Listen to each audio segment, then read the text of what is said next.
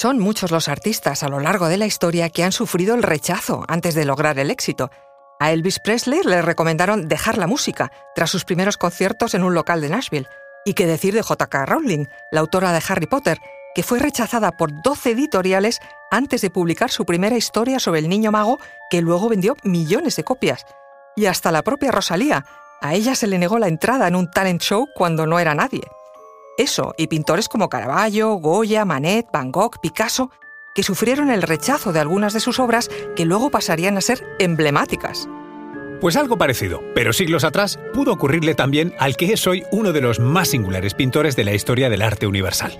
Hablamos del Greco y su historia con el rey Felipe II. Ambos contemporáneos y de personalidades místicas con mucho en común, pero gustos estéticos antagónicos. El pintor vino expresamente a España para buscar trabajo con este gran patrono de las artes, en plena construcción de El Escorial. Se lo jugó todo a un solo cuadro y se encontró con un sonado rechazo.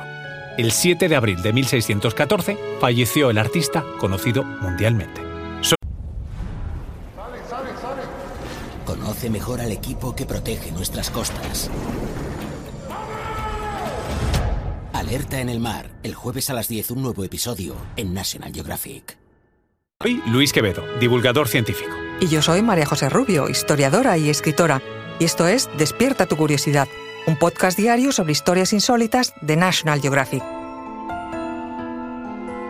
Y recuerda, más curiosidades en el canal de National Geographic y en Disney Plus. Doménicos Theotokopoulos nació en Grecia, en la localidad de Candia, el 1 de octubre de 1541. Hasta los 26 años vivió en Creta, donde era un apreciado pintor de iconos al estilo bizantino.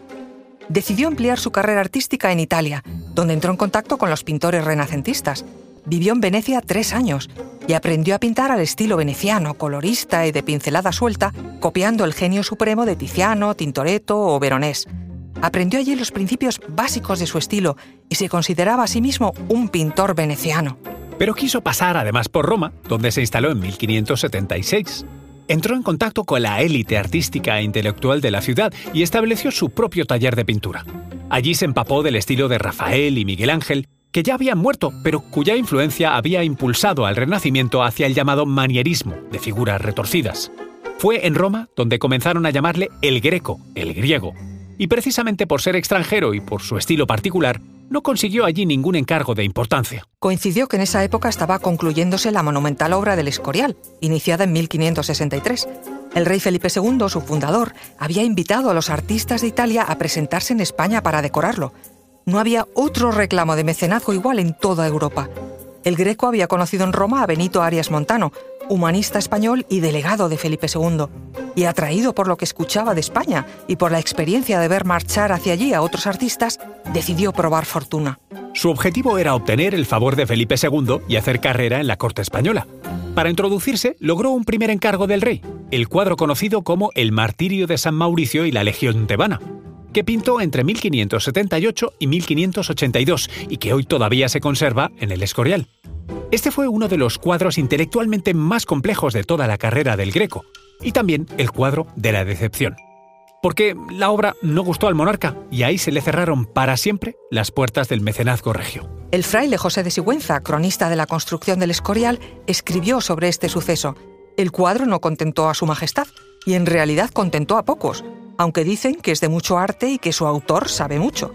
Vamos, que la acogida del cuadro fue fría y su iconografía compleja poco comprendida, aunque eso sí, consta que se le pagó muy bien el encargo. Se trataba de representar el martirio de San Mauricio, un soldado romano converso al cristianismo y santo patrón de la Orden del Toisón de Oro, regida por la Casa de Habsburgo. El greco no representó en primer plano la decapitación del santo, para conmover almas y conversiones, sino el momento previo, es decir, la negociación de Mauricio con sus capitanes para desobedecer las órdenes del emperador.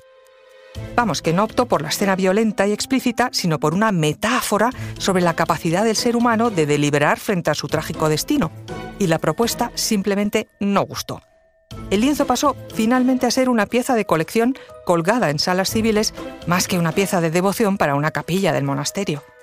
Este fiasco decidió a El Greco a instalarse definitivamente en Toledo, donde gracias a su amistad en Roma con Diego de Castilla, hijo del deán de la Catedral de Toledo, pudo situarse muy recomendado. Los clérigos e intelectuales de esta ciudad le reconocieron su valía y allí empezó a recibir importantes encargos para la catedral, iglesias e instituciones que le harían llegar a ser el prestigioso artista universal que hoy se reconoce. En Toledo vivió 37 años. Estableció un productivo taller con ayudantes, del que salieron decenas y decenas de cuadros. Allí estableció también su casa y su familia. Sabemos que en Toledo conoció a Jerónima de las Cuevas, la compañera fiel con la que misteriosamente para la época no llegó a casarse, pero que fue madre de su único hijo, Jorge Manuel Teotocópuli, nacido en Toledo en 1578. El Greco fue un padre protector de este niño, hijo natural, que nunca se separó del lado de su padre y fue su más fiel seguidor y ayudante. Jorge Manuel Teotocópuli llegó a ser pintor, escultor y arquitecto de prestigio, y fue el heredero universal de todos los bienes paternos. El Greco murió el 7 de abril de 1614 en Toledo, y gracias al inventario de su herencia conocemos que era un hombre erudito y de una vasta cultura, Poseía una biblioteca con 130 libros, un número considerable para la época, en la que no faltaban libros de filosofía, tratados de arte y literatura. El greco leía a Platón y a Plotino. Fue una herencia, sin embargo, emponzoñada. El greco murió sin terminar el encargo del retablo de la capilla del Hospital de Tavera, en Toledo por lo que su hijo, Jorge Manuel, se vio envuelto en un litigio por incumplimiento de plazos y condiciones y tuvo que responder con el embargo de todos sus bienes. Murió en 1631 completamente arruinado.